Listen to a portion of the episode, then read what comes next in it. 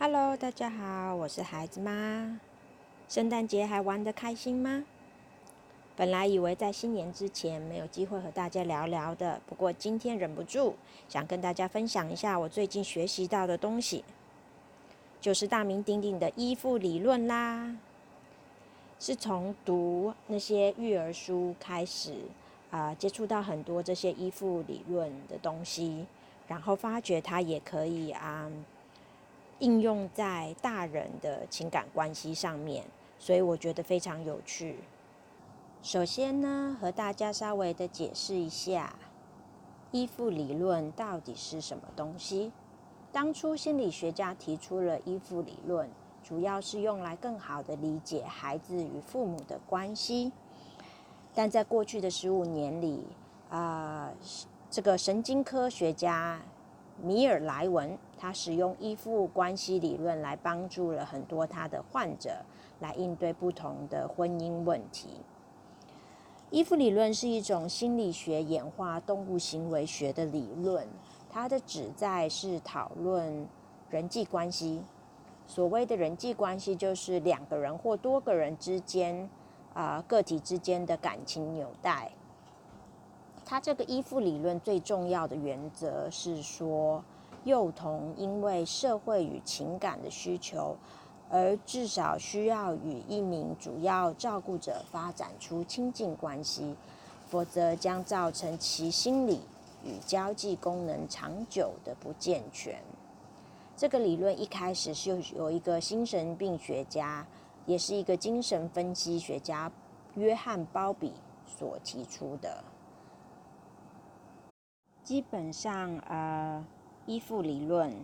解释了一个人如何与重要的另外一个人建立所谓的情感纽带，以满足基本需求。其实，它也解释了某些心理障碍，像是抑郁啊、焦虑啊，是如何由不完整的情感纽带造成的。所以，这一个 theory 就连接了幼儿时期、幼儿教育到了成年的感情关系。啊，其实每个婴儿他一出生，自然而然的就想与和就想与别人建立情感。嗯，他们不仅仅需要主要照顾者提供身体上的照顾，像是食衣住行这方面的，他也需要情感的照顾，像是安慰啊，还有抚慰。这里呢，从我读的这些育儿书里面，也可以带入了一个观念，叫 “circle of security”，就是对于孩子情感的回应啊，是要怎么怎么样的回应。在幼儿，他们有在情感方面需要两个主要的啊照顾者提供的呃安慰吧。啊，一种呢，当然就是在他们害怕、紧张、焦虑的时候，提供一个安全的庇护所。另外呢，在他们另外一个需求，就是在他们出去啊 explore the world 的时候，他们需要有一个安全基石，就是一个 foundation。他们知道你在那儿，然后啊回来看到你，我知道你都会支持他们的这种呃情感上的需求。那他所谓的 circle of security，他们是像把它想象成一个圆，他们把这件事想象成一个圆。然后像地球一样有个南极跟北极，那南极呢就是这种呃安全庇护所的这种 idea，就在他们害怕的时候，你可以提供一个安全 security 的感觉。那他在北极这边呢，就是在他呃出去玩的时候啊，出去啊发展啊自我的时候，嗯，知道你在那里的一个安全基石的感觉。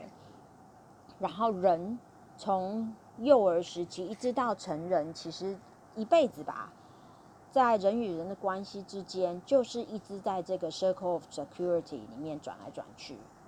你想想看，其实不停的跟啊家人啊，或者是你的伴侣或孩子生孩子之间，其实一直不同自我不同时期，它就是一直自我挣扎的一个点，就是不断的与啊。对我来说啊，就是不断为家人付出，就是说这种安全基石 bond，就是跟家里人、跟爱人、跟孩子之间 bond 这种提供安全感的这种这种啊情感的交流，呃，到于想要自我发展自我的一个情感交流，嗯的一个循环跟挣扎，就是不同不停的与团体跟自我之间挣扎吧。不知道其他人是不是也是这个样子啊？所以如果我在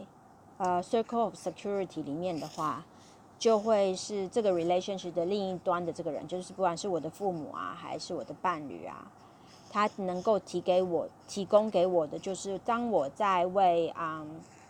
团体，在我为团体付出的时候，让我觉得很安全，让我觉得他很 appreciate。那在我想要发展自我，比如说好好啊照顾我自己的身体，想要自己去花一点时间做瑜伽啊，想要花一点时间跟自己的朋友交流的时候，可以给我 encouragement 跟 support。那它这个就是一个非常好的 circle of security 的一个 secure relationship。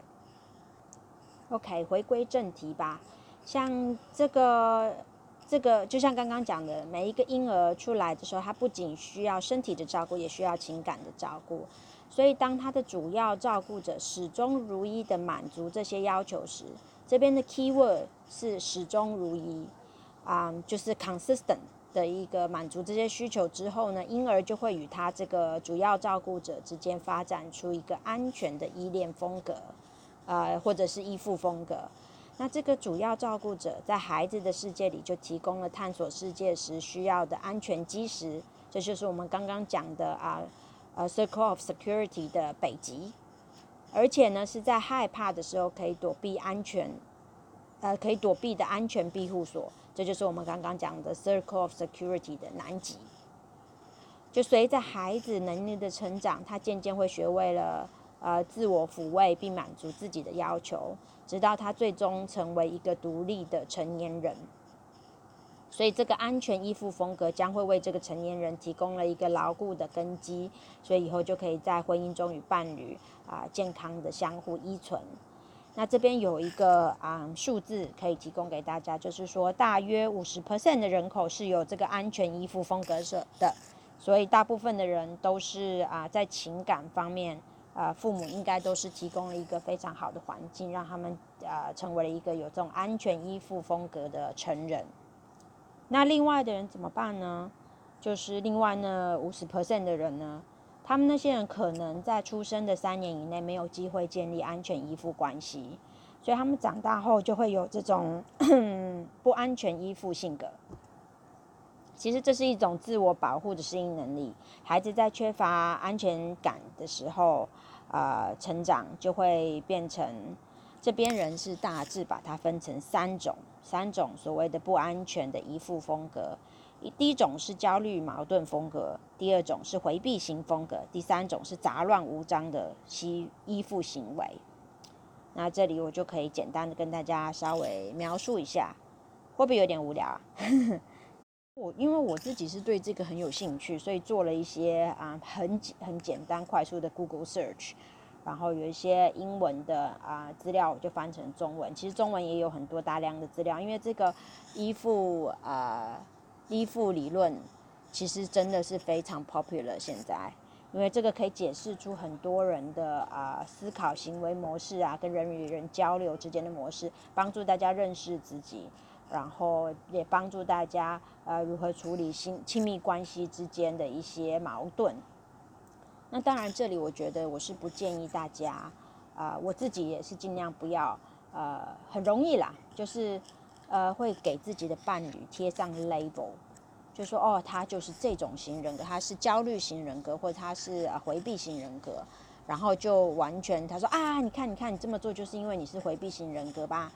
其实其实是不能这样子的，人是一个非常复杂的生物。呃，我我自己的心里一直都觉得，大家是都是每个人都是一个啊平衡感吧。讲究的都是平衡，就像太极圆一样，对，这很 traditional 中国人的想法，一切都是一个圆，然后是一个嗯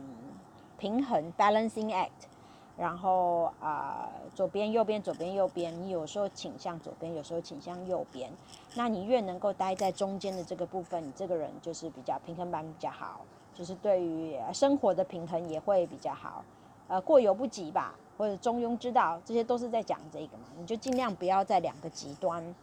啊，尽量都在中间的话呢，就比较好，对人对自己都会是比较好。OK，回归正题啦。那现在我们再来就来讲一下这个，他们大致分为三种的不安全依附风格。第一种是矛盾焦虑风格。他说，这种人呢，在亲密关系里时常会提出要求，会非常注意对方的可靠性和专一程度，因为很怕受到伤害。他又希望有亲密关系，但是又害怕被伤害。这种型。大约二十 percent 的人是属于这种依附风格的，啊，这种依附风格也有些人是称呼他为取悦者，啊，这些孩有这这是来自于呃幼儿时期的时候，有些孩子呢，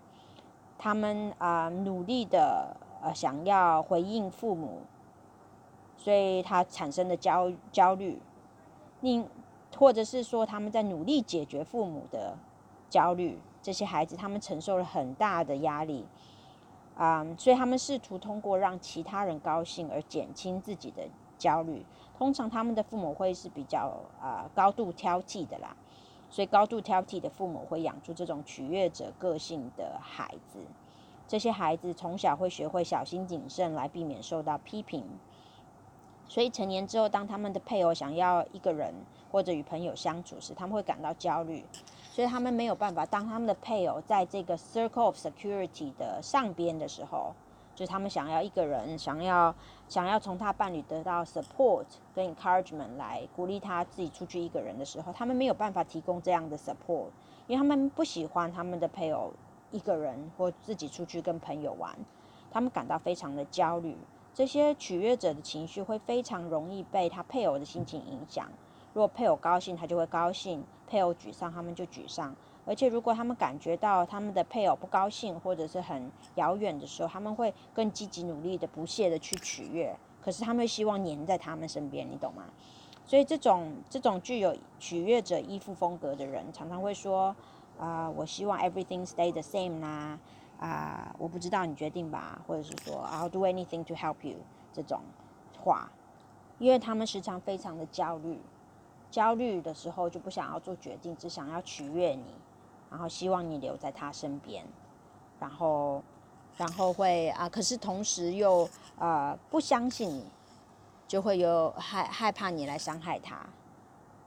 焦虑矛盾型嘛，是吧？他们就是这么称他。另外，接下来我们要讲的是啊，这个叫什么来着？回避型，回避型的啊人格。这是在儿童发展自我保护的独立性啊，这些人成年后常常对亲密关系不屑一顾，喜欢维护自己的主权。这个数字是大约二十五 percent 的人口，这样他们的同情心比较低，而且呃，对伴侣而言，伴侣会觉得他们很遥不可及。这种回避者，他们是孩子的时候，他们的父母无法回应他们的感受。所以造成他们对感情情绪理解不发达，他们童年的某个时候被迫的过早独立，所以在他们成年后也会过度独立的自给自足，而且试图摆脱他自己在就是被情绪是自己的情绪或他人情绪的影响，就不想被任何人的情绪影响。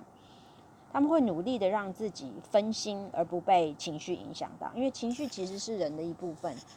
人活着一定会有情绪，不可能不被情绪影响的。但他们要怎么样让自己不会被情绪影响？就是不停的分心。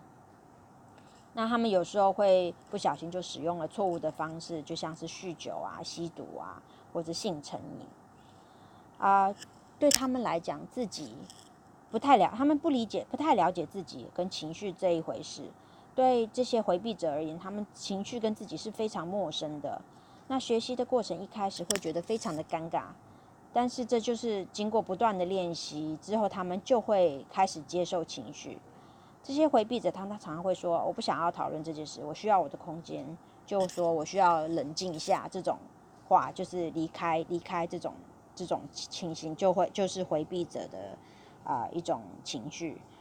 一种一种行为模式吧。接下来我们要讲第三种不安全依附的模式，叫做杂乱无章的依附行为。这些人在焦虑和回回避之间摇摆。呃，怎么讲？其实就是像是在这种这些人他们的童年时期的主要照顾者，呃，比较比较混乱啊。哎，其实我觉得，我觉得这个最后的这个 category 应该可以分成两种，一种是比较普遍的，他们就是童年时期主要照顾者是根据自己的情绪形式。所以不能持续的照顾孩子的需求。我们之前不是谈谈过说，呃，主要照顾者要始终如一的照顾孩子的需求，才能建立安全的依附关系。那他们就是不能始终如一，他们有的时候心情好的时候，好好的照顾这个小孩啊，心情不好的时候又对他不好。这种有两个 spectrum 嘛，一个是一点点的这种。这种呃，其实大部分的父母都是有一点人嘛，所以所以所以就是会有的时候照顾到，有时候不照顾到。这个就是呃，没有没有跟孩子建立起安全依附关系的父母啊，就会他们的孩子长大之后会非常渴望建立关系，他们会把关系理想化机，所以来满足他们对爱情跟关注的渴望，他们就会追逐亲密关系。但他们的高期望未能实现时，他们又会生气，所以这些人会一直不停的在将人推开与希望他们回来之间啊摇摆不定，然后通常会在他的配偶有机会进一步伤害他们之前，就赶快斩斩断这个关系，嗯，所以也可以说他们是不停的在焦虑与回避之间摇摆。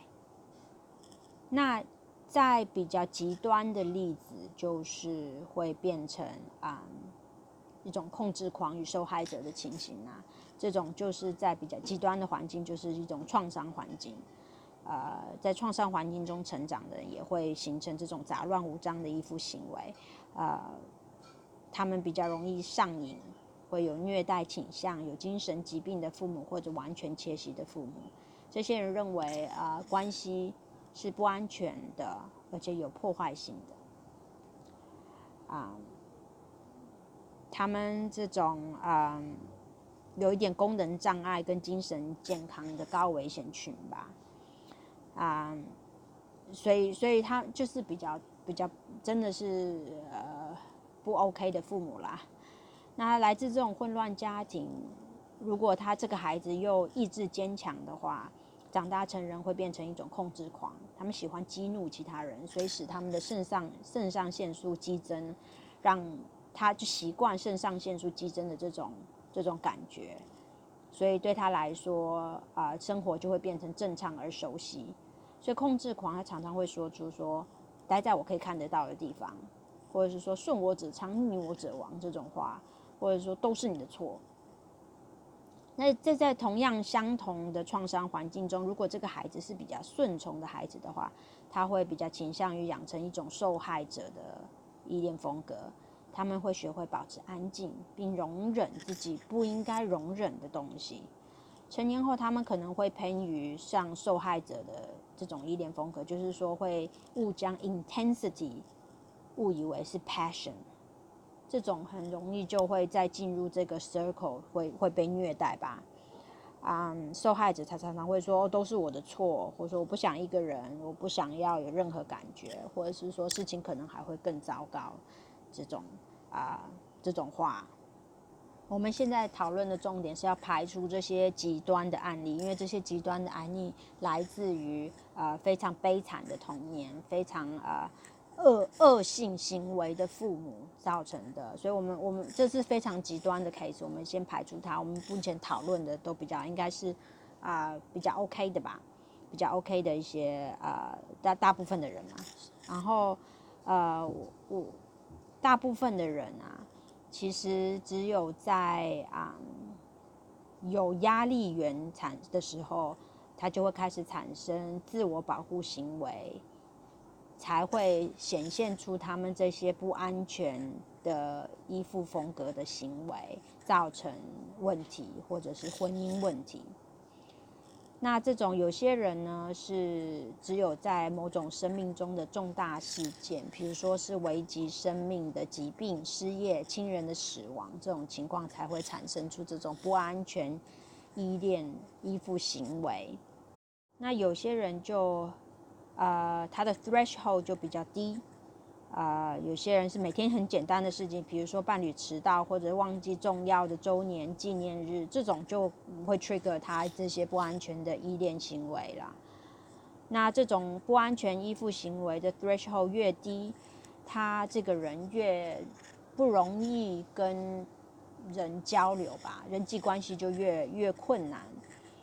嗯，而我们之前讲的第三种杂乱无章的依附行为的这些人啊。的的依附风格的人，他们的 threshold 通常会非常低，所以以至于这些这个人没有办法承受感情带来的压力。那大量的研究显示说，其实这种依附风格，呃，是有连续性的。就像我们之前讲，是从小孩的依附方式，呃，体现在大人亲密关系处理方式。啊，包括对伴侣的选择、婚姻的稳定性和关系方式、人际关系这些的，啊，尽管没有太多的证据支持，其实大部分的专业人员还是很努力的啊，帮助成人来改变他们一些比较不好的依附风格行为。他们大部分人还是相信是可以改变的，这不是一成不变的。就排除极端的案例啦，就是我们刚刚讲的一些呃。呃，extreme cases，他的普通人都可以通过治疗来稳定和建立健康的亲密关系，而且帮助大脑重新布线。嗯，我觉得是可以的，因为大，我就像我讲的嘛，人是一个太极，所以你是要从中找到你自己的平衡。呃，大部分人都是 OK 的，就像我们刚刚讲，是有一个 threshold，有些人很容易就从小事里面就爆发，就开始。呃，焦虑啊，或开始回避，然后有些人是遇到大事的时候，他们才会爆发，就是开始焦虑或回避。啊，你要把这个 threshold 提高嘛？如果能提高的话呢，这个伴这个伴侣关系的维持就会变得更容易、更更健康。另外呢，研究也发现呢，呃，当有一一个人，如果他是有这种呃焦虑或回避型人格的话，他或者是乱七八糟人，这叫什么来着？呃，杂乱无章的依附风格的人啊，他们如果他们的配偶是一个有安全依附风格的人，会很大程度上帮助这个人改变耶。其实，嗯，要改变一个人的脑回路啊，另一半肯定是啊非常的重要的。嗯，的另外一半像已婚的人啊，就是他的老公或者老婆，是非常适合呃做这种修复的角色啊。有已经有证明的是说，比如说你的配偶是可以有效的帮助酗酒者和性成瘾者从成瘾中恢复，所以稳定的婚姻关系是可以帮助一个没有安全感的配偶变得更加的积极。然后帮助这些不安全依恋风格的配偶发展稳定的关系，所以有安全依恋风格的人是非常非常棒、非常 popular、非常好的配偶。可是其实啊，有一个不好的消息，通常这种有安全依附关系的人啊，安全依附啊这种 style 的人，大多数已经结婚或者已经有固定的恋爱关系了，因为他们非常的 popular。所以呢，大家要啊早一点赶快看清楚，然后就定下来。因为这些人不管你自己的 style 是怎么样，他们都可以帮助你啊，对于婚姻的呃这种持续性是非常有帮助的啊。另外也有一个说法，其实很多时候呃焦虑型人人的人跟回避型的人常常会互相吸引啊。就是焦虑型的人，因为他们是一个 pleaser 嘛，他们是喜欢讨好者，所以他们会看到这个回避型的人，就说我要去讨好他，就有这种冲动，想要去讨好他，从他那边得到啊感情，跟得到一些啊安全感。那回避人就一直跑。然后呢，他们回避人也会为对这种焦虑型人格吸引啊，会觉得说，哦，他会很努力的来讨好我。然后最后他们的感情就会破裂，因为他们都是这种极，如果持续是这种极端极端的人格的话，感情破裂，然后就会啊 reinforce 他们对感情的想法，像是焦虑人就说啊，你看吧，没有人会啊，就是说他们都是不可相信的，感情是这样子不稳定的事情。然后那个回避型人就说看吧看吧，我就应该保护自己，不应该敞开心来接受别人的。要重新 reinforce 他们对感情的这种呃信念，所以人会很奇怪的是，啊，我发觉人就是喜欢一直不断的 reinforce 自己的信念，来证明自己是对的，对，所以这是一个很人性很奇怪、很奇怪、很矛盾的地方啊，也不是就是对很奇怪的地方，所以这两个人他们互养。互相吸引在一起的时候呢，就是一个基本上是一个灾难啦。那你可想而知啊，如果要排练，说人如果能够嗯建立好的关系的话，第一名当然就是安全性人格最 popular 最棒的，找伴侣要找这种安全性人格。第二种就是这种焦虑型人格，他们会拼命的讨好你，你可以。还还，但是他也会渴望亲密关系嘛，所以这些人是应该是比较 open 的啊。如果情况不是太糟的话，你是可以呃用用你的安全性格去好好的重新帮助这个人啊，来那个学会安全感这件事情嘛。那最最糟糕、最比较不 OK 的是这种回避型人格，因为他就不喜欢跟人建立关系，他就喜欢自给自足，自己一个人啊。但是人人其实都 building 都需要。需要建立关系的嘛，所以他有时候还是会去跟其他人建立关系，可是他他他又很讲究自我保护啊，所以这种人就比较困难。如果他不敞开心胸的话，你就很难跟他交流这样。那另外那种杂乱无章的我就不提啦，这个是比较比较麻烦跟比较少数的。那这个就加油喽，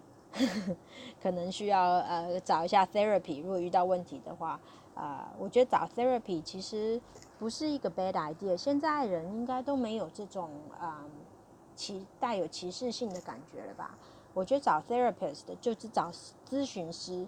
是一个很正常的事情啊。像我跟我老公也有去找过，找过一次啦，我们没有持续的。可是我觉得对我来说，我不知道对我老公来说有没有用啦。他好像是觉得没什么用，可是对我来说，我觉得很有用啊。就是把自己心里的话讲出来。然后希望另外一个人可以提供一些比较好的一些啊建议，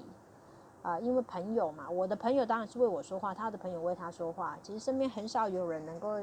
有一个比较中立的态度来面对，呃，来帮你咨询的。所以找一个咨询师其实是挺不错的，呃，一个 idea。如果大家有婚姻问题，我是很鼓励大家去找一下咨询师聊一聊，嗯，我觉得多多少少都可以从中获得一些什么。好啦，今天就大约分享到这边啦。希望你们不会觉得太无聊。我是觉得这个依附理论是真的是很 fascinating，然后又连接到，因为我现在育儿在学习的这个 circle of security 啊的观念，所以有些人能够好好的回应孩子。在在孩子在 circle of security 里面转转转的时候，你可以呃很准确的看到孩子在哪一个阶段，然后回应他的需求的话，当然也都跟自己的童年、自己长大出来之后的依附性格呃有关系的。那从呃不断的练习跟检讨自己、了解自我，跟像这样子的去稍微读一些这种依附理论，来来发现自己的性格是倾向哪一边。我觉得可以非常有效的帮助自己，在孕育下一代的时候，可以发现一下自己的问题跟自己需要加强的地方。OK 啦，那聊了这么多，希望大家啊有学到一些东西，或者是说有一些想法，有一些新的想法，大家共勉之吧。拜拜哦，and Happy New Year！拜拜。